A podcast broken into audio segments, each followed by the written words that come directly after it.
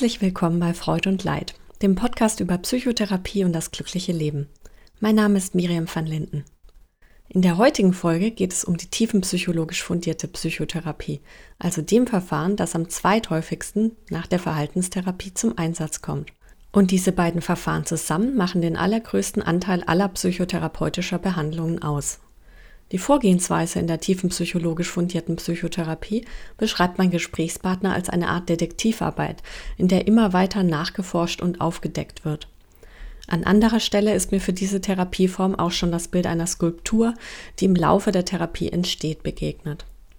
Ich spreche heute mit Dr. Hamid Peseschkian der die Wiesbadener Akademie für Psychotherapie in zweiter Generation leitet und zu dem gemacht hat, was sie heute ist. Eines der größten Aus- und Weiterbildungsinstitute für tiefenpsychologische Psychotherapie in Deutschland.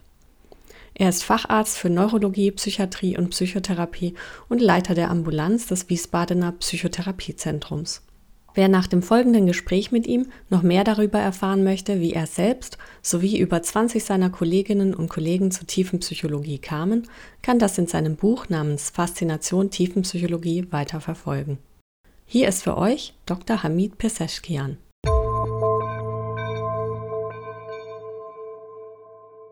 Herr Dr. Peseschkian, vielen Dank, dass Sie heute hier im Podcast sind. Ja, vielen Dank für die Einladung. Ja, also ähm, unter den Richtlinienverfahren für Psychotherapie fallen ja die Verhaltenstherapie und die systemische Therapie in ein bisschen anderen Bereich, während die Psychoanalyse und die tiefenpsychologisch fundierte Psychotherapie zusammen die psychodynamischen Verfahren bilden. Vielleicht können Sie mir sagen, was versteht man denn eigentlich unter Psychodynamik?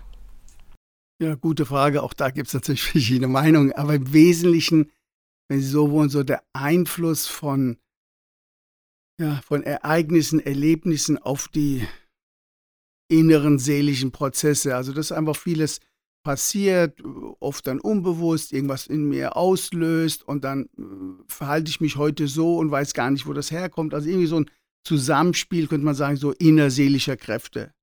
Mhm. Ähm, wieso ist denn eigentlich die tiefenpsychologisch fundierte Psychotherapie bei Ärzten so besonders beliebt?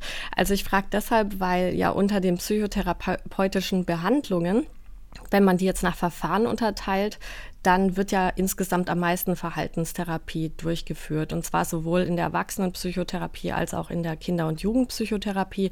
Wenn man jetzt aber nach Berufsgruppen unterteilt und da mal schaut, welche Berufsgruppen eigentlich welches Verfahren vor allem durchführen, dann findet man wohl, dass ähm, unter der ärztlichen Gruppe am meisten tiefenpsychologisch fundierte Psychotherapie durchgeführt wird. Wie kommt es denn zu dieser Präferenz? Also das ist einfach, wenn Sie so wollen, historisch bedingt. Also sind Sie, wir in Deutschland im Vergleich zu anderen Ländern ähm, zahlte die Krankenkasse psychotherapeutische Behandlungen. Und so entstand dann ähm, 1967, hört sich jetzt lange an, aber es ist äh, sozusagen auch also relativ kurz erst, ähm, hat dann die Krankenkasse nach vielen ähm, damals äh, tiefen psychologischen Untersuchungen dann eben äh, sich bereit erklärt. Das ist ja auch, auch dann immer, immer ein Riesenkampf dann. Also was wird anerkannt von einer Krankenkasse und, und was nicht, so in allen Krankheiten, äh, dass sie dann eben äh, sozusagen tiefe psychologische ba Psychotherapie ähm, ähm, bezahlt, 1967.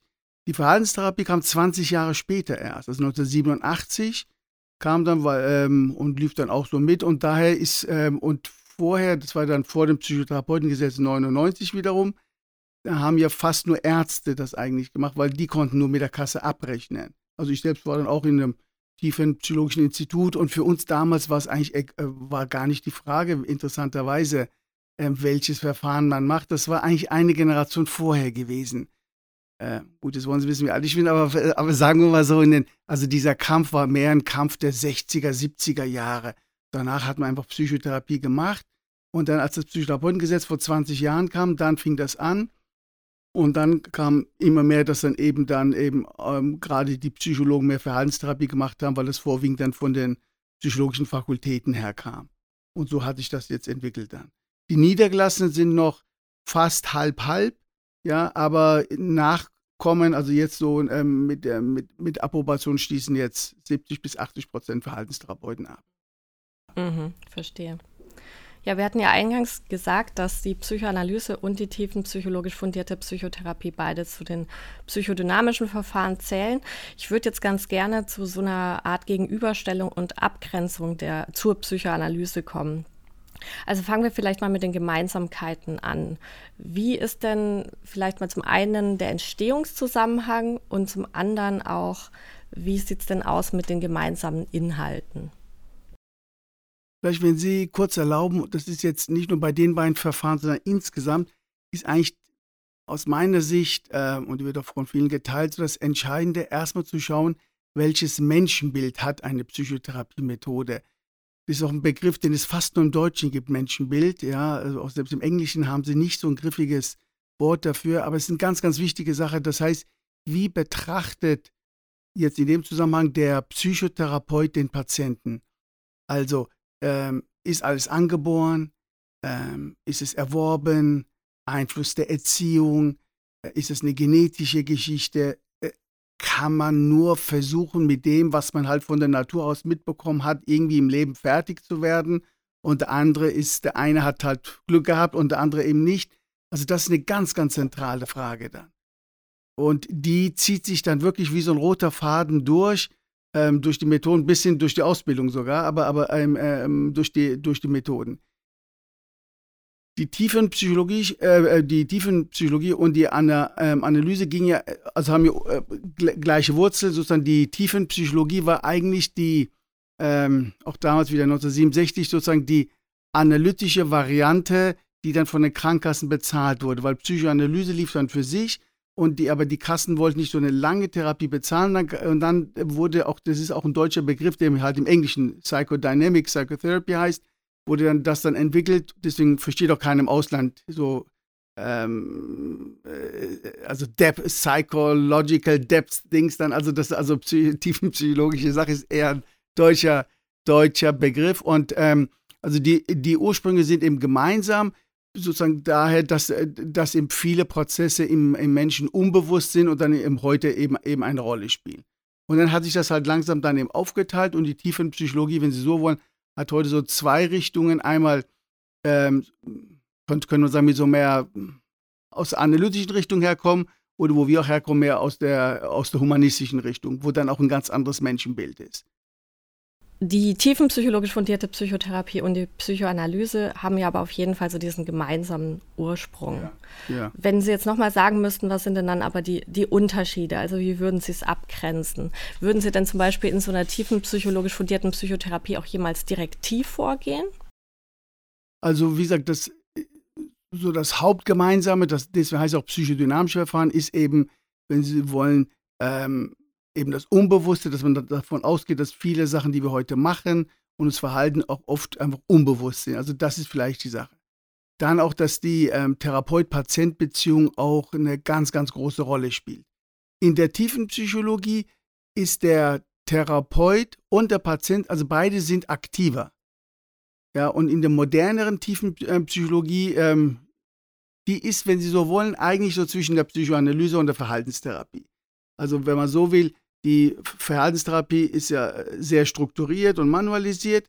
Die analytische ist ja sehr prozessorientiert und die Tiefenpsychologie, die dazwischen ist, ist so halb, halb strukturiert. Was mich zum Beispiel persönlich einfach sehr, sehr anspricht. Deswegen muss auch jeder gucken, was, was auch zu ihm passt, sowohl der Therapeut als auch der Patient. Das heißt, in dem, in dem tiefen psychologischen Vorgehen, wenn, äh, wenn man das so sieht, das heißt, ähm, ist der, also sozusagen, es, es fängt schon mit dem sogenannten Setting an, also man, man sitzt sich gegenüber und nicht eben wie eine, wie eine Analyse auf der Couch. Das heißt, in der tiefen Psychologie gibt es keine Couch, ist halt wie in der Verhaltenstherapie auch. Ähm, auch der Patient kann mal äh, Hausaufgaben aufkriegen, ähm, andere Sachen, man macht so praktische Inter Intervention. Aber die Frage ist immer nicht nur, wie helfe ich Ihnen, das Symptom zu, zu beseitigen, also so wie es oft in der Medizin ist, sondern was hat dazu geführt. Also vielleicht ist das werden oft eher, sagen wir mal so, ich, ich verallgemeine ein bisschen, aber in dem Analytischen geht es darum, dass diese unbewussten Sachen bewusst gemacht werden.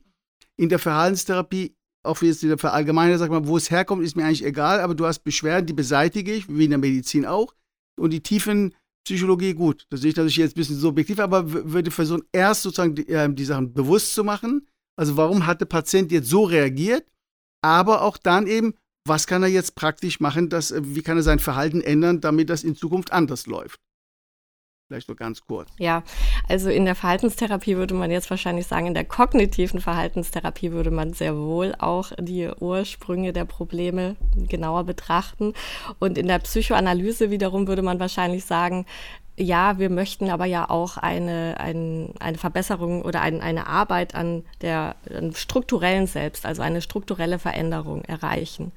Wenn Sie jetzt aber schon sagen, und da spielen Sie auch an die, auf die Stundenkontingente an der Therapie, dass die tiefenpsychologisch fundierte Psychotherapie im Prinzip fast so schnell geht wie die Verhaltenstherapie, aber auf die psychoanalytische Theorie zurückgreift, wie kann man denn sagen, dass man dennoch ähm, zur Heilung kommen kann.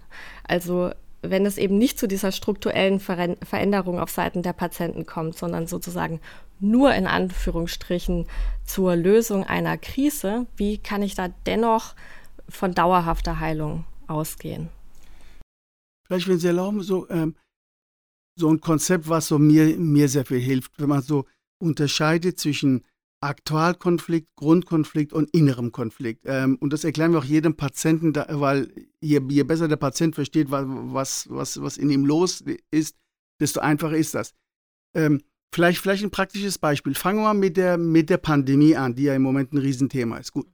Der Aktualkonflikt oder auch Lebensereignis, Live-Event ist, ist für alle Menschen mehr oder weniger erstmal auf der Erde gleich. Wir haben also diese, diese Pandemie, das heißt Einschränkungen, Maske hier, Testen, Dings und äh, Schule fällt aus, Homeoffice und so weiter. Also das ist so ein, der Aktualkonflikt ist wie so ein Pfeil, der auf den Menschen trifft. Jetzt ist die Frage aber, ähm, die, die, zum Beispiel ist die Pandemie, löst doch in jedem Menschen was anderen aus. Also ich bin, ja, ich bin Leute, denen, denen geht es relativ gut in der Pandemie, ja, ähm, natürlich spielen auch Wohnung, Geld und alles auch mit eine Rolle, aber, aber eben nicht nur. Und andere sind fix und fertig dann zum Beispiel dann. Woran, woran hängt das? Und das würden wir sagen, das ist dann der Grundkonflikt. Das ist der, der Grundkonflikt ist, ja, ähm, hört sich das so typisch an, aber es ist so, also ist ein, ähm, sind Muster, sind Verhaltensweisen, die ich vorwiegend natürlich in der, in der Kindheit gelernt habe. Kindheit deswegen, weil der Mensch natürlich dann sehr formbar ist. Und die können zu einem inneren Konflikt führen. Also das Beispiel. Ähm, der Aktualkonflikt ist die ähm, ähm, Pandemie. Grundkonflikt ist, ich bin jemand, für den ist zum Beispiel Gerechtigkeit sehr wichtig. Ich bin jemand, der nicht gerne gehorsam ist, der sehr autonom, selbstständig sein möchte. Und damit lebe ich jetzt seit vielen Jahren. Und jetzt natürlich der, dieser Aktualkonflikt löst, reaktiviert den zugrunde Grundkonflikt. Also wir sagen, es ist wie so dieser schlafende Hund, der, ist, der ist plötzlich geweckt wird. Das heißt, wenn ich Probleme in der Kindheit habe, kann ich mit denen auch jahrzehntelang ähm, gut auskommen. Wenn ich einen Aktualkonflikt, das eben aktualisiert.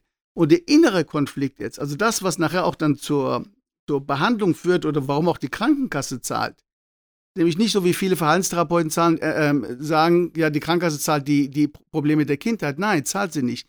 Nur wenn Aktual- und Grundkonflikt wie so ein Schlüssel und Schloss sozusagen ähm, aufeinanderstoßen. Also wenn ich jetzt draußen so, ähm, also ich gegen Pandemie vorgehe, demonstriere, Dings mache, tausend äh, Impfgegner werde und so weiter, dann hat das oft damit zu tun, zum, zum Beispiel mein, mein Autonomiebedürfnis. Die Sache, dass ich ähm, nicht gerne gehorsam bin zum Beispiel. Dass ich das ungerecht erachte, wenn ein anderer was äh, für mich entscheidet dann. Ja? Der Staat entscheidet dann, ob ich mich so verhalte oder eine Maske trage, wie auch immer. Und das führt zu einem inneren Konflikt dann. So, so etwa dann. Also das heißt, es wird ein, ein Konflikt, ist, ist da, ich kann mit dem leben. Wenn was Besonderes passiert, dann wird er reaktiviert und das kann dann heute dann eben zu, zu Problemen kommen. Mhm. Müssen denn eigentlich Probleme laut der Theorie zwangsläufig ihren Ursprung in der Kindheit und Jugend haben oder kann das auch später noch so geformt werden, dass man daraus ein Krankheitsbild haben würde? Können auch später sein und, und natürlich je später, desto leichter sind die eigentlich zu klären. Also äh, wir wissen ja, dass die schwersten so Störungen in der ganz frühen Kindheit auftreten, oft im ersten Lebensjahr. Ja, was ja, wo ja die Eltern oder eigentlich doch gar nicht, äh, da ist man so, so besorgt mit ähm, Milch und Dings und Schlafen und das und ähm, Abstillen und Stillen und tausend Sachen. Aber da entsteht eben viele Sachen, die eben später Einfluss darauf haben. Sie, eine der entscheidenden Sachen ähm, ist ja die Entstehung des Selbstwertgefühls. Und nicht nur ich, sondern auch, es gibt auch ein, viele Therapeuten, die auch eigentlich der Auffassung sind, dass es wahrscheinlich kaum ein Problem gibt, was doch nicht irgendwas mit einer Selbstwertgeschichte zusammenhängt. Ja gut, und, und Selbstwert heißt ja, bin ich wert, geliebt zu werden. Und im Idealfall, der vielleicht in 20 Prozent der Familien ist, komme ich auf die Welt, ja, das ist die sogenannte äh, bedingungslose Liebe. Man sagt, genau auf dich haben wir gewartet. Genauso habe ich mir mein Kind vorgestellt. Du musst gar nichts machen, nur dass du da bist, das ist schon so gut. Und sie merkt dir selbst auch jetzt an der eigenen Mimik, äh, wie gut es einem tut. Ja, das heißt, du musst gar nicht einfach, das ist, du bist nur Traumkind und Wunschkind und siehst genauso aus sozusagen, wie wir das vorgestellt haben und so weiter. Und dann spüre ich, klar, am Anfang, ähm, ähm, also klar, oder, oder das Kind erlebt das dann halt sozusagen auch dann unbewusst, ich bin wert, geliebt zu werden. Also ich bin gut, sozusagen.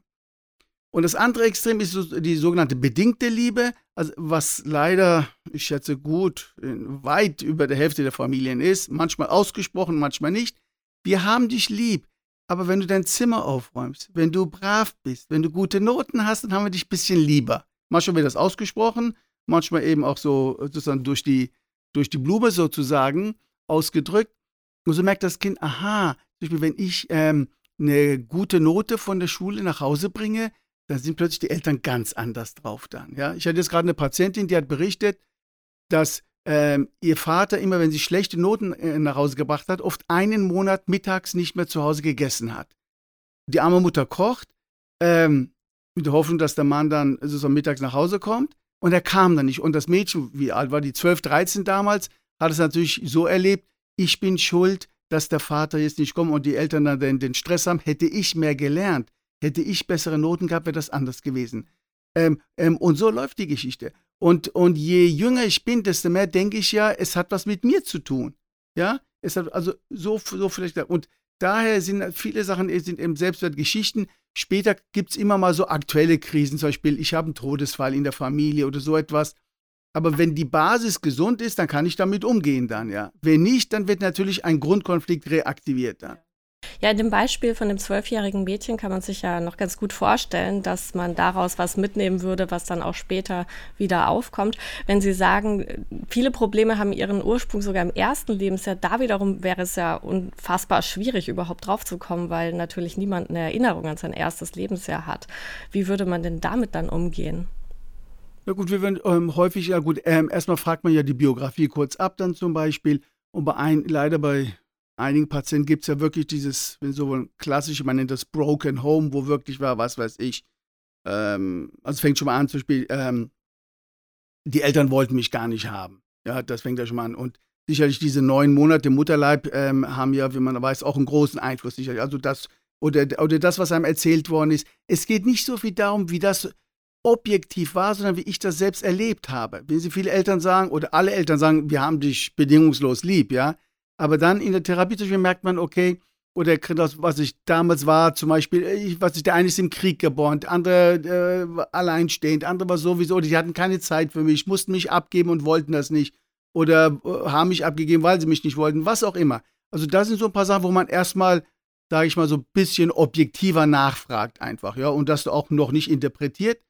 Weil, wie gesagt, ähm, so auch, auch objektive äh, Daten ähm, kriegen ja ähm, eine ähm, persönliche Note, je nachdem halt, wie ich gestrickt bin. Also wenn er sagt, was weiß ich, ich habe mich scheiden lassen, heißt es ja nicht unbedingt, dass das gut oder schlecht war. Dann das ist die Frage, wie war die Beziehung und überhaupt und so fort. Also erstmal fragt man das ein bisschen dann, ja, die, ähm, aber auch eine gute Frage ist immer so, wie man so die Liebe der Eltern erlebt hat. Und dann bringe ich oft ein Beispiel, so, so von bedingt und bedingungslos. Und viele sagen sofort, ja, ja, genau so war das bei mir auch dann. Und dann fragt man zum Beispiel, gibt es Beispiele dafür, wie war das dann zum Beispiel, wenn sie mit einer schlechten Note nach Hause kamen? Ja, ich habe nie schlechte Noten geschrieben. Aha. Ja, was ja auch natürlich den Psychodynamiker sofort macht, äh, äh, hell, hellhörig macht. Wie kann das denn sein, zum Beispiel dann und so. Also da fängt das so an, oder wie war das so? Also ähm, welche Erwartungen waren dann da? Also so würde man sich langsam vorarbeiten. Also man muss auch sehr vorsichtig sein mit irgendeiner Interpretation die bringt ja am Anfang erstmal gar nichts. Also es ist das tiefenpsychologische ist wie so eine Detektivarbeit, die auch eigentlich ganz spannend ist. Weder der Patient noch der Therapeut wissen ja am Anfang, wo es hingeht. Ja, und von diesen Daten, genau wie Sie sagen, da erinnert sich ja kein Mensch dran, aber, wir, äh, aber so ein Muster ähm, setzt sich ja fort. Also ähm, zum Beispiel, ähm, darf ich stören, ist ja oft so. Also ein Kind, wenn so wollen wir es auf die Welt kommt, stört irgendwo ja auch dann, ja, schreit und macht in die Hose und wacht nachts auf. Also, also nimmt Platz ein. Durfte ich stören dann zum Beispiel, ja? Oder ähm, manche sagen, ich war wie so ein graues Mäuschen in der Kindheit. Oder ähm, ich bin da so brav mitgelaufen. Und da kriegt man ja ganz große Ohren. Wie war denn die Umgebung gewesen, dass ich nur mitgelaufen bin? Also solche Sachen dann. Also sammelt man so ein bisschen, ähm, um dann zu schauen, okay, ähm, warum ist er heute so, wie er ist, sozusagen. Okay. Also das ist doch schon ein ganz fundamentaler Unterschied zur Psychoanalyse, wo man äh, viel mehr den Patienten auch vielleicht reden lässt, was ihm selbst einfällt, darauf dann reagiert und auch dann eben die, die Deutungen hat und anbietet. Und in der tiefen psychologisch fundierten Psychotherapie würde man viel mehr nachfragen, selbst mit diesen Fragen eigentlich auch das Gespräch leiten. Also wenn man jetzt kein analytischer Therapeut ist, der die tiefen Psychologie macht, richtig dann, ja, sonst aber sag mal, wenn man mehr so aus den humanistischen Richtungen kommt, genauso wäre das dann. Genauso. Ja, also so wie Sie es beschreiben, so als Detektivarbeit, ja. immer weiter nachfragen und sich dann so ein Bild Richtig. formen. Ja. Mhm. Und äh, zu meiner Frage von vorhin, vorhin sozusagen zurück. Ähm, da ging es ja kurz um, wie direktiv ist man dann? Also man würde eben sehr genau nachfragen und ein Bild entstehen lassen, aber würde man dann auch mal direktiv sein und sagen, ähm, das sollten Sie so und so angehen? Oder ist das ähnlich der Psychoanalyse, dass man das eher lassen würde? Also ich sage mal so, in der moderneren, tiefen Psychologie, die ich ja so vertrete und auch, auch hier viele Kolleginnen und Kollegen, genau, ist der Therapeut und Patient, beide sind eben aktiver. Das heißt, auch der Therapeut kann und meines Erachtens sollte auch manchmal direkt, direkt, direktiv sein, eben halb, halb strukturiert. Also das Beispiel, vor, vor einiger Zeit sitze ich hier und dann plötzlich in der Therapiestunde klingelt das Handy von, von dem Patienten. Das ist das, das finde ich immer eins der spannendsten Sachen. Und dann merkt man, wie reagiert er damit? Also mit, wie geht er mit einer ähm, unerwarteten Sachen herum dann? Ja, der eine, oh Gott, oh Gott, Entschuldigung und so weiter. Und dann war die, die Dame ging dann ans Telefon, guckt dann drauf, wer es ist, klar. Und dann sagt sie, ich kann gerade nicht. Und dann legt sie auf. Dann sage ich, war das Ihr Chef? Sagt sie, nee, mit dem würde ich nicht so reden. Das war doch mein Mann. Sag ich, naja, aber sehen Sie mal, mit dem Mann müssen Sie 40 Jahre auskommen. Wenn Sie so mit dem Mann reden, dann, ja. Also das Beispiel. Und so kann man dann langsam und dann merkt man dann auch eine andere Sache, die wir natürlich, äh, vielleicht weiß ich, ob das jetzt reinpasst, auch natürlich in der tiefen Psychologie, aber auch in der, ähm, in, in der Analyse sehr darauf achten, ist, was wir so als Gegenübertragung bezeichnen. Also Gegenübertragung ist, was löst der Patient in mir aus? Ähm, was, was löst er in mir aus? Das sind natürlich zwei Sachen. Zum einen natürlich Sachen, die mit mir selbst zu tun haben. Also der hat rote Haare, ist dick, dünn, Dings und das äh, ist irgendeine Vorgeschichte bei mir. Aber auch hat dann aber, wenn ich das hoffentlich für mich geklärt habe, hat dann alles andere hat mit ihm selbst zu tun und das löst dann jede Menschen aus. Warum? Die Idee ist ja, dass das Beziehungsmuster eines Menschen stabil ist. Also was wir in den 50 Minuten hier in dem Therapieraum machen, ist das gleiche, was, was draußen passiert. Ich bin ja bei dem nicht zu Hause, ich mache ja keine Hausbesuche dann, ja. Ähm, wie, wie ist er zu Hause? Das weiß ich ja gar nicht. Es kann auch sein, dass der sozusagen lügt, was Falsches sagt.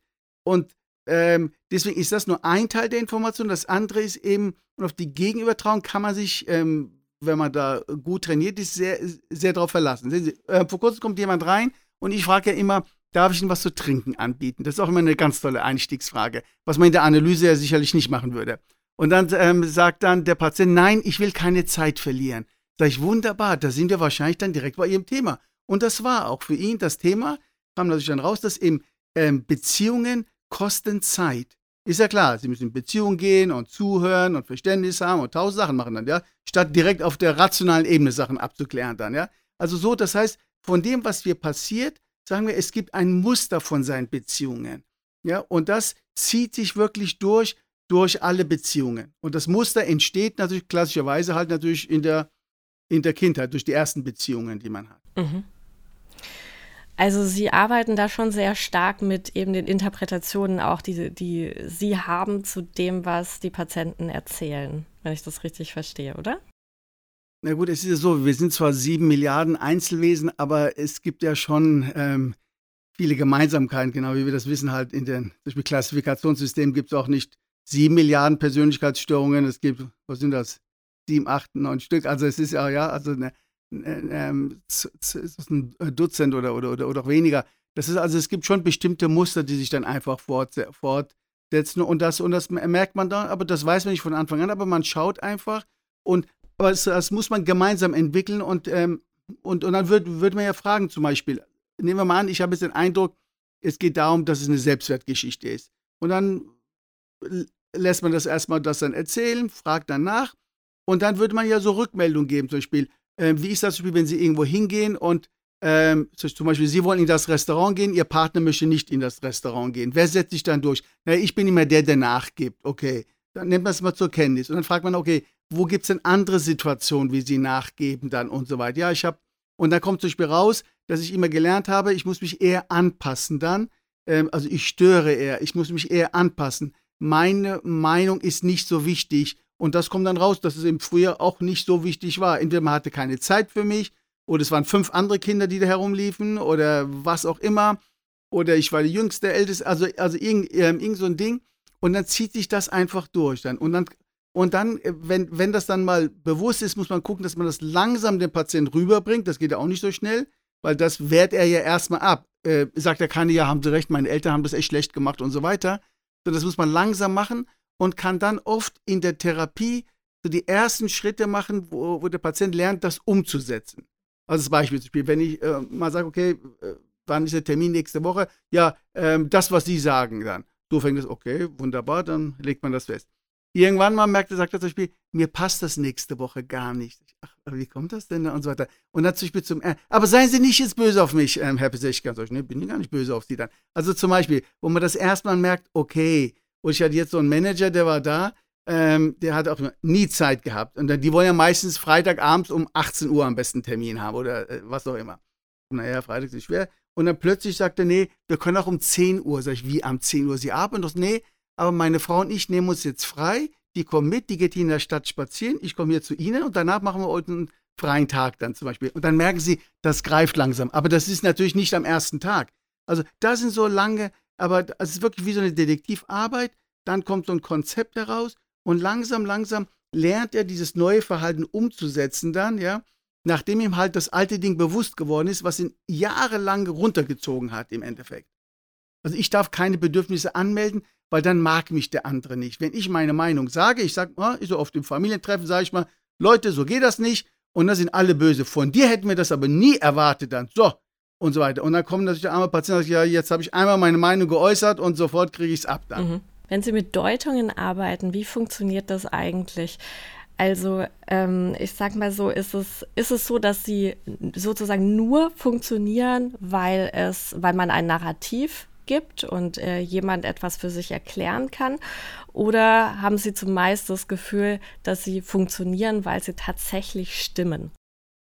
Gute Frage, aber äh, na gut, tendenziell geht man natürlich davon aus, dass die wahrscheinlich stimmen, aber das muss nicht sein. Manchmal ist es auch so, ähm, wir arbeiten ja auch hier unter anderem auch mit so einem Konzept, was wir positive Psychotherapie nennen, so eine ähm, humanistische, ähm, ähm, tiefenpsychologische Richtung. Und da versuchen wir zum Beispiel Erkrankungen auch positiv zu interpretieren. Also zum Beispiel Alkohol, die Fähigkeit, sich selbst die Wärme und Liebe zu geben, die man nicht von anderen bekommt.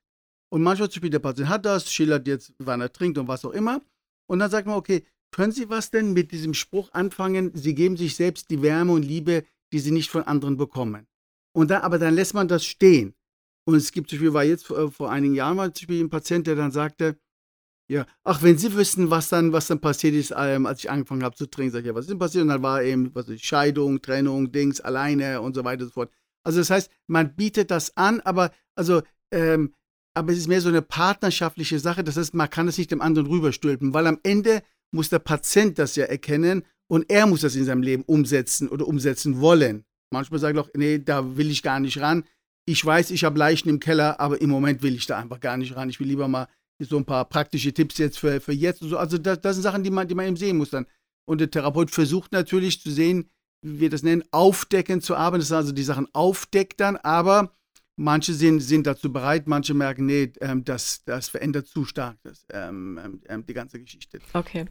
Gibt es denn so typische Missverständnisse eigentlich und falsche Erwartungen, mit denen Patienten kommen und in die sie, äh, auf die sie dann in der Behandlung treffen? Gut, das ist ja die Idee, was ja auch in Deutschland eigentlich genial gelöst worden ist, damals schon vor 50 Jahren mit diesen probatorischen Sitzungen, dass man erstmal sozusagen vier, fünf Art Probesitzungen hat, wie so eine Probezeit mit dem Patienten, gibt es sonst eigentlich nie. Und die Kasse zahlt das ja sogar, dass man auch merkt, passt das miteinander, ähm, also kommen Therapeut und Patient miteinander aus. Aber auch ähm, vielleicht auch heute natürlich zunehmend, welche, welche Methode, welches Verfahren passt besser zu dem Patienten nicht nur zu dem Krankheitsbild, sondern eher auch zu, den, zu dem Patienten. Sehen Sie, also wir, wir fragen auch immer bei so einem Anmeldebogen, den wir hier haben, wollen Sie eher, wir schreiben so jetzt ein bisschen plakativer, wollen Sie eher so Tipps haben und Techniken, wie Sie so Sachen klären dann, also sagen wir Richtung eher so ein bisschen Verhaltenstherapie, oder wollen Sie da sozusagen bewusst werden, wo das, wo das herkommt? Und, und manchmal gibt es Leute, die einfach sagen, nee, ähm, ich, ich will jetzt zum Beispiel jetzt eine raschere Lösung haben, dann, also fast schon was so ein Coaching vielleicht ähm, dann gehe dann, ich will jetzt eine raschere Lösung haben, dann zum Beispiel dann ja, ähm, oder ja, oder er kann sich da nicht drauf einlassen, will es auch nicht. Oder sagen wir sehr rationale Leute, wo man merkt, das wäre jetzt wirklich schwierig, dann also weil eine gewisse Selbstreflexion brauchen sie auch sehr stark für die tiefen Psychologie. Also das sind so Sachen, wo man einfach schauen, schauen würde, passt das, passt das nicht. Ja, und ähm, aber am Ende, wenn wir so wollen, entscheidet der Patient das auch, ja. Also was zu ihm passt und wo, wozu er jetzt, jetzt bereit ist. Manchmal ist er in zwei Jahren dann eher, eher dafür bereit. Ja, was würden Sie denn sagen, wer von dieser Behandlungsform besonders angezogen wird? Zu wem passt es denn besonders gut? Na gut, jetzt im Idealfall ist natürlich Tiefenpsychologie gut für jemanden, der sagt, jetzt, jetzt habe ich die dritte Freundin und die sagt mir genau das gleiche wie die beiden anderen auch, ja. Zum Beispiel dann, oder ich habe jetzt äh, Frau und Kind, eigentlich muss ich ganz glücklich sein, aber ich merke, ähm, ähm, ich kann mich gar nicht drauf auf die Beziehung einlassen oder das ist zu eng für mich. Also, also wenn, wenn ein Patient merkt, ähm, da ist ein Muster wiederum, ja, also es ist ein Beziehungsmuster, was sich da eben eben eben durchzieht. Oder ich, äh, ich dachte, mit dem neuen Partner wird alles anderes oder ich habe jetzt eine neue Stelle, dachte, es wird alles anders, aber ich habe jetzt nach sechs Monaten wieder die gleichen Probleme wie vorher. Und wo er dann merkt, es könnte auch an mir liegen. Also wenn, wenn jemand so reinkommt, das ist natürlich sehr gut. Aber das ist auch ein Prozess, das geht ja auch, auch nicht sofort. Meistens hat man dann, also man braucht ja Sachen, die passiert sind, bis man, bis man dafür bereit mhm. ist. Dann. Ja. Sie sind ja auch Präsident der World Association for Positive and Transcultural Psychology oder Psychotherapy. Äh, was ist denn darunter zu verstehen und inwiefern passt sie denn mit der tiefen Psychologie besonders gut zusammen? Ja, gut, die positive Psychotherapie wurde ja von meinem Vater in den 70er Jahren ent, ent, entwickelt und ist eine ähm, humanistische psychodynamische Psychotherapie Richtung, die eben auch ähm, halb, halb strukturiert ist und von so einem positiven Menschenbild ausgehend, aber Elemente von den anderen Verfahren sehr gut einbezieht. Also sozusagen humanistisch ist, ist so die, dann das, das Menschenbild, dass jeder Mensch seinem Wesen nach gut ist und einzigartig ist, viele Fähigkeiten hat. Psychodynamisch ist so unser Konfliktverständnis, ja, mit, ja, ähm, ähm, also, dass wir sagen, dass eben Ereignisse aus der Kindheit auch sonst im Leben großen Einfluss haben auf die äh, heutige Situation. Systemisch, dass wir immer die Familie mit einbeziehen, was gerade bei Kollegen und Kolleginnen so, so im Ausland sehr, sehr wichtig ist, ja, wenn die gerade in kollektivistischen Kulturen leben. Und eben, und Verhaltenstherapie, dass man oft dann auch mit sehr praktischen ähm, ähm, Techniken auch dann arbeiten muss. Und daher kommt das jetzt, wie gesagt, wir haben ja Mitglieder aus 42 Ländern, in etwa 20 Ländern haben wir Seminare laufen und mehrjährige Fort Fortbildungsprogramme. Und das Konzept geht eben, dass sie was in die Hand bekommen, mit dem sie auch in ihrer Kultur und ihren äh, Bedingungen arbeiten können. Oft auch dort, wo man nicht so lange Therapien machen kann. Manchmal auch nur fünf oder zehn oder zwanzig Stunden. Vielleicht nochmal, wenn Sie erlauben, Frau Linden, äh, ganz kurz, was vielen gar nicht bewusst ist, dass Deutschland das beste Kassenpsychotherapiesystem der gesamten Welt hat. Also das, das muss man auch nochmal betonen, weil Sie wissen, so die deutsche Volksseele beschwert sich ja immer, äh, dann immer über alles, sagte dann, äh, wie heißt es, Jammern auf, auf einem hohen Niveau. Und in der Tat, bei die, die Kassen, es gibt kein anderes Land der Welt, wo, gut, 90 Prozent sind da hier gesetzlich versichert, wo die Krankenkasse in dem Ausmaße, also sagen wir, im Durchschnitt etwa 100 Stunden Psychotherapie übernimmt. Und bei Jugendlichen sind es sogar 180 Stunden dann, ja. Also das, das muss man, muss man vielleicht auch nochmal betonen. Es gibt zwar Wartelisten, aber es ist eine Riesenchance in Deutschland, dass man wirklich diese Themen aufarbeitet. Ja, ähm, wo Sie auch nochmal die Stundenkontingente ansprechen. Ähm, wie kann es denn sein, dass es bei der tiefenpsychologisch fundierten Psychotherapie so viel schneller geht als bei der analytischen Psychotherapie? Muss ich wahrscheinlich vorsichtig sein, was ich sage. Naja, na gut, das eine ist, ähm, also in der tiefen Psychologie haben wir ja bei Erwachsenen bis zu 100 Stunden, in der Analyse, glaube ich, mit Verlängerung bis 300 Stunden dann. Ja gut, der, ähm, der Anspruch ist ein anderer, aber ich persönlich denke, durch das halbstrukturierte Vorgehen ähm, kann man natürlich viel schneller arbeiten. Zum Beispiel gibt es da so viele Untersuchungen darüber, wenn der Patient aktiver wird, also zum Beispiel Hausaufgaben macht, äh, Sachen aufschreibt zu Hause oder äh, Bibliotherapie, man gibt ihm bestimmte Bücher, die er durcharbeiten muss, wenn, wenn er, gut, wenn die Leute heute noch lesen, was ja leider seltener wird, aber wenn er da aktiv was macht, ähm, ähm, dann, dann kommt er viel mehr in einen therapeutischen Prozess natürlich hinein, dann zum Beispiel dann, ja. Und dass man eben nicht nur schaut, was er dann in der Stunde macht, sondern dass eben halb strukturiert heißt ja, ich führe den auch ein bisschen, natürlich gucke ähm, und lasse mich auch von ihm führen, aber beides dann. Und, und, und, und das glaube ich, ähm, da kann man auch oft in 30 Stunden halt sehr vieles erreichen dann, ja. Wie finden Sie das, wenn man die Tiefenpsychologie als Psychoanalyse Light bezeichnet? Ja, ich weiß, das ist ja das Ding und auch immer der kleine Bruder. Naja, gut, das Ding ist, aber äh, das, gut, was ist die Antwort darauf? Die Antwort ist, wenn Sie die Zahlen angucken, dass ähm, 80, 90 Prozent der Psychodynamiker Tiefenpsychologen sind. Dann also aus dem kleinen Bruder ist jetzt der, ist der erfolgreiche Bruder geworden und, und dann die Sache, die Sache dann, ähm, die Analytiker bezeichnen das oft, aber ich habe damit kein Problem, weil, weil äh, nicht, nicht nur die Zahlen anders sind, man darf auch, auch nicht vergessen, sehen Sie, Psychotherapie ist ja auch, wie die Medizin ja auch, unterliegt sehr dem Zeitgeist. Ja, also das heißt, äh, 60er, 70er Jahre war eine andere Situation als heute. Also heute, wenn die Patient sagen, er muss fünfmal die Woche kommen oder viermal, das ist allein schon rein logistisch für die meisten nicht mehr möglich. Das war halt oft früher die klassisch depressive Hausfrau. Nur die heutige depressive Hausfrau, die arbeitet, die ist in Vollzeit meistens beschäftigt dann zum Beispiel dann, ja. Wir haben Leute aus verschiedensten Kulturen jetzt hier. Als mein Vater in den 70er Jahren mit dem Begriff transkulturell hier in Deutschland noch äh, sehr viel anfing, sagten viele Kollegen zu ihm, ähm, ähm, Herr Kollege, wir sind noch in Deutschland, wir brauchen doch nicht transkulturell. Also wenn Sie heute damit vorgehen, gehen Sie nach Frankfurt, 80 Prozent der Schüler haben Migrationshintergrund dann, ja. Also das heißt, wir, ähm, die, die, äh, die, Leute sind viel also individualistischer geworden. Also wir, wir brauchen auch kürzere Verfahren, das muss man einfach sagen. Und die Krankenkassen sind eben auch dahinter, darf man auch nicht unterschätzen. Und, und die Frage ist natürlich am, am, am Ende, wollen wir Leute versorgen oder ist das jetzt mehr so eine theoretische Wissenschaft? Also wenn Leute versorgen wollen, müssen wir auch das gucken, ähm, ja, schon, schon für viele schon sich vielleicht ein Jahr oder zwei Jahre auf eine Therapie einzulassen, schon unheimlich schwierig dann, ja. Wir wollen ja viele auch eben diese Kurzzeittherapien, was der Gesetzgeber auch dann fördert, aber auch die Leute fordern das, was ich auch verstehen kann, ja. Reicht zwar oft nicht aus, was ich zwölf Stunden oder 24, aber dass ich, aber äh, äh, wir müssen auch akzeptieren, wo, wo, der Trend hingeht, aber auch wie die, wie die Lebensrealitäten der Leute sind. Mhm.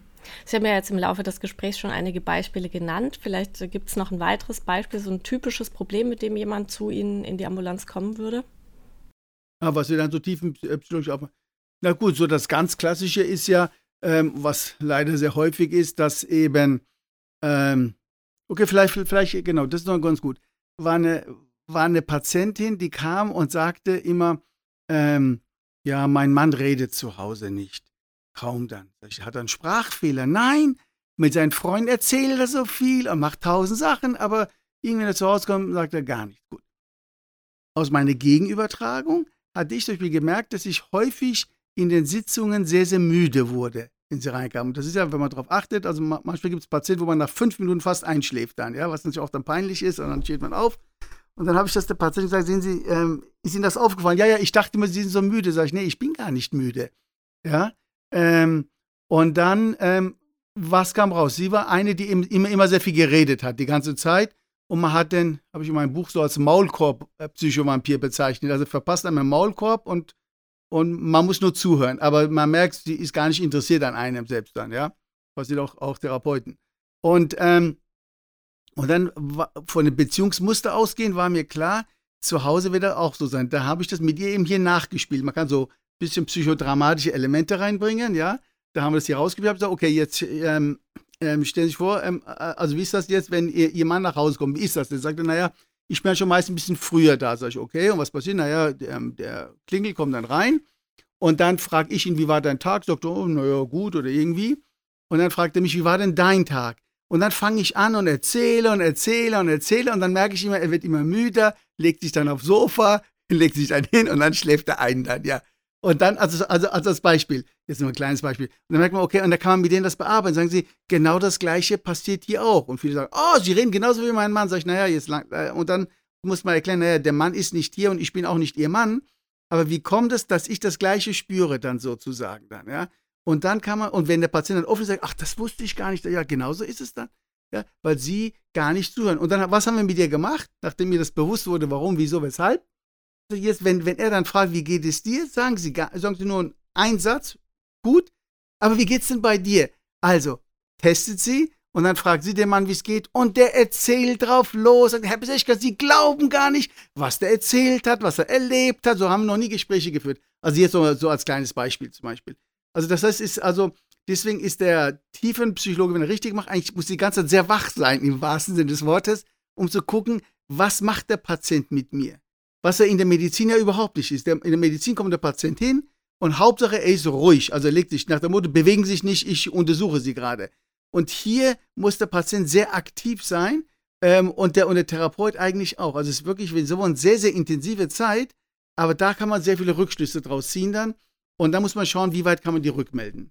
Also sie hören da sehr genau auf sich und ihre eigenen Gefühle, also um diese, die, die Macht der Gegenübertragung sozusagen da genau. auch für sich muss zu nutzen. Muss dann aber auch natürlich schauen, ähm, weil es ist ja, es hat ja auch immer was mit mir zu tun. Also nehmen wir mal an, da kommt jetzt jemand rein, die ist, was weiß ich, sag mal, eine Emanze, löst das mir aus. Hat Kopftuch, hat kein Kopftuch, ist dick, dünn, das sowieso. Also es löst ja auch was in mir aus und da muss ich immer schauen, hat es jetzt was mit mir zu tun?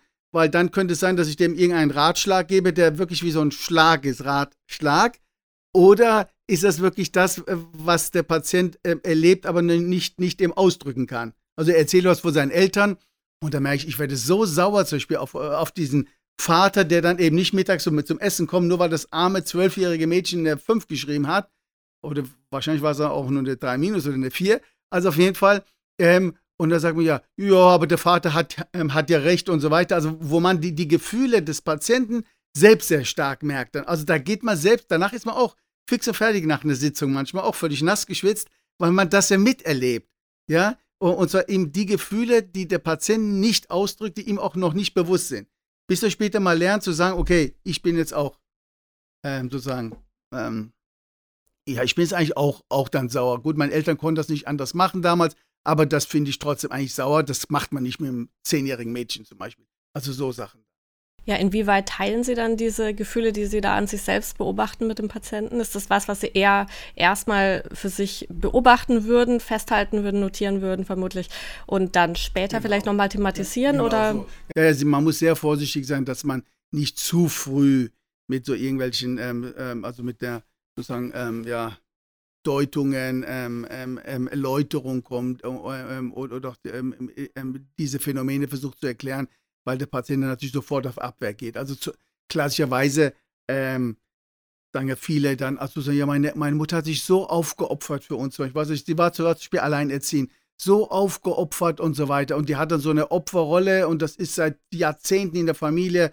Die arme Mutter hat sich für alle aufgeopfert. Nachher kommt, kommt in der Therapie raus, die war gar nicht so arm zum Beispiel dann was, also, also jetzt das Beispiel, die hat die Männer immer weggeschickt zum Beispiel dann. Oder die hat den Vater nicht gelassen, vielleicht mit dem Kind Kontakt aufzunehmen, ja. Aber, da, aber das können sie ja nicht gleich sagen. Außerdem wissen wir es ja auch erstmal nicht. Nee, das muss man genau wie Sie sagen. Man notiert das, merkt das, fragt dann manchmal Sachen nach und guckt, ob diese Fährte richtig ist, so ein bisschen dann. Und dann kann man sagen, okay. Und dann, manche kann man noch sagen, sehen Sie, wenn Sie das von, zum Beispiel jetzt von Ihrer Mutter erzählen, also ich merke ganz ehrlich, die tut mir gar nicht so leid. Wo, warum nicht? Die hat doch so viel für uns gemacht. Sag ich, ja, aber ganz ehrlich, dass die zum Beispiel, was weiß ich, das und das gemacht hat, also äh, ich fand das recht egoistisch von der. Und manche müssen dann erstmal so schlucken, aber wenn die weit sind, dann ähm, äh, nehmen nehm das dann mit und kommen nächste Woche und sagen, ich habe echt die ganze Woche darüber nachgedacht.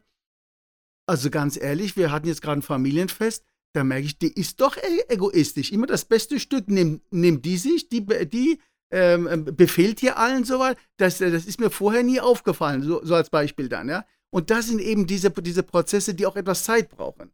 Den kann man auch nicht alles nur äh, ganz, ganz, ganz schnell durchziehen. Und die Hauptidee ist halt, wenn dieses Beziehungsmuster mir mal bewusst wird, und es ist ja nicht nur äh, äh, mit der einen Person, sondern eigentlich mit, mit, mit, mit vielen Menschen, da kann ich dran arbeiten, vielleicht ein neues Verhalten lernen, Oder ich weiß dann, okay, bei dem muss ich aufpassen, weil das mich wieder so in die alte Schublade wieder reinbringt, in mein altes Muster dann wieder. Also ich gebe nach, der tut mir leid, und ich nehme alles auf mich und ich bin schuld und so, ich schluck alles runter und so weiter dann. Also das ist so die Idee eigentlich. Mhm. Also es ist wirklich so ein Prozess detektivischer Arbeit und man würde es schon wohl dosiert rückmelden, ja. was man so erlebt. Denn äh, eigentlich könnte man ja davon ausgehen, jemand kommt her, weil er wirklich wissen möchte, was ist denn eigentlich los. Es wäre aber sozusagen, wie Sie sagen, eigentlich wirklich ein Fehler, direkt zu sagen, sieht es denn nicht so aus? Machen Sie es doch anders. ja. Äh, und als Anfänger macht man das leider. Also manchmal hat man da so eine, äh, manchmal, manchmal hat man ja auch in ein, zwei Stunden schon eine ganz, ganz tiefe Einsicht, merkt das und dann spiegelte man das, gerade wenn der, wenn der Patient sagt, was soll ich, soll ich mich jetzt scheiden lassen oder, oder nicht? Ähm, ähm, oder soll ich jetzt kündigen oder nicht? Und er steht unter Druck, überträgt den Druck und der Therapeut natürlich will dem auch helfen erstmal, gibt dann irgendeinen Ratschlag und dann merkt man, oh, oh, ja, und dann, was weiß ich, dann sage ja, äh, ich habe mich jetzt scheiden lassen wegen ihn, aber ganz ehrlich, ich vermisse die Frau immer noch und so weiter dann. Also ich hatte mal einer Patientin empfohlen, wo, wir haben das lange erarbeitet, aber trotzdem dann, dass sie dann eine, eine Stelle kündigt, die auch ganz schwierig war für sie und danach ist sie in Hartz IV abgerutscht dann. Ja, oh Gott, da, da, hast du aber auch echt was gemacht. Was war auf der einen Seite sinnvoll war, weil die hatte dann mit dem, mit dem Chef hatte sie irgendwelche Beziehungen, der dann, der, der da verheiratet war und sie ist dann 10, 15 Jahre immer so als nebenbei, äh, als Geliebte da mitgelaufen und so weiter. Aber, aber trotzdem dann war, ähm, und im Endeffekt ist natürlich die Frage, war das gut oder nicht für sie, dass sie da raus ist dann, ja. Also nur als Beispiel. Also das sind auch mal ganz, ganz schwierige Geschichten. Also da muss man vorsichtig sein. Ähm, aber ich finde es auch wichtig, dass man als Therapeut manchmal auch eine klare Position dann, dann bezieht. Ähm, und da muss man gucken, was der, was der Patient draus macht. Würden Sie in dem Beispiel jetzt rückblickend sagen, hätten Sie es langsamer gemacht und wäre dieser Prozess vielleicht ein bisschen mehr in die Länge gezogen worden und hätten Sie es noch mehr dosiert, sozusagen mit dieser Rückmeldung, was sich da abspielt in Ihrem Leben, hätte sie sich dann anders entschieden? Ja, das ist auch ein ganz, eine sehr schwierige Geschichte. Ähm, ja, das ist auch, auch immer schwer zu sagen, aber vielleicht hätte man mit dem Patienten nochmal, ähm, also das heißt, ich habe sie dann am Ende ja wahrscheinlich gesünder eingeschätzt, als sie selbst so sich gesehen hat. Und wahrscheinlich hätte man das, weiß ich nicht, vielleicht nochmal ähm, auch auf die ähm, Folgen nochmal, vielleicht hätte man das noch mehr diskutieren müssen, was denn die Folgen sind, wenn da das und das doch nicht so funktioniert, vielleicht aus der Partnerschaft raus, aber dann eben ähm, beruflich führt das ja auch dann zu einer Veränderung und wenn die dann doch nicht irgendwas Neues findet und so weiter, dann. Aber Sie sehen, also da sind auch die Nebenwirkungen von, von Psychotherapie, die auch nicht so einfach sind. Also auch der Therapeut, deswegen, wenn man sich da ein bisschen heraushält oder sich nur auf sein Manual konzentriert, ist, ist manchmal einfacher dann. Aber hier, äh, wenn Sie auch da auch, eine, auch äh, ja, tiefer einsteigen, ist das manchmal auch dann schwierig dann und so weiter. Ja? Jetzt Gott sei Dank ist das relativ selten und meistens dann ähm, äh, bessere Verläufe, aber, aber, aber das ist natürlich mit, mit also gerade wenn die, wenn die Patienten ja, stehen ja oft ja vor großen Entscheidungen. Also Trennung, Scheidung ist ja ein Thema dann, ähm, neuer Job zum Beispiel dann, ein Umzug woanders hin dann, ja. Und das erarbeiten dann mit dem Therapeuten oder was weiß ich, ein Thema, was, was wir zunehmend haben, junge Mädchen, was weiß ich, 16, 17, 18, ähm, aus aus kollektivistischen Familien, was weiß ich, Balkan, ähm, Asien sowieso kommen dann. Und die Frage ist, und die zu Hause wirklich ähm, unterdrückt werden, keine Möglichkeiten haben und ähm, eben und so weiter.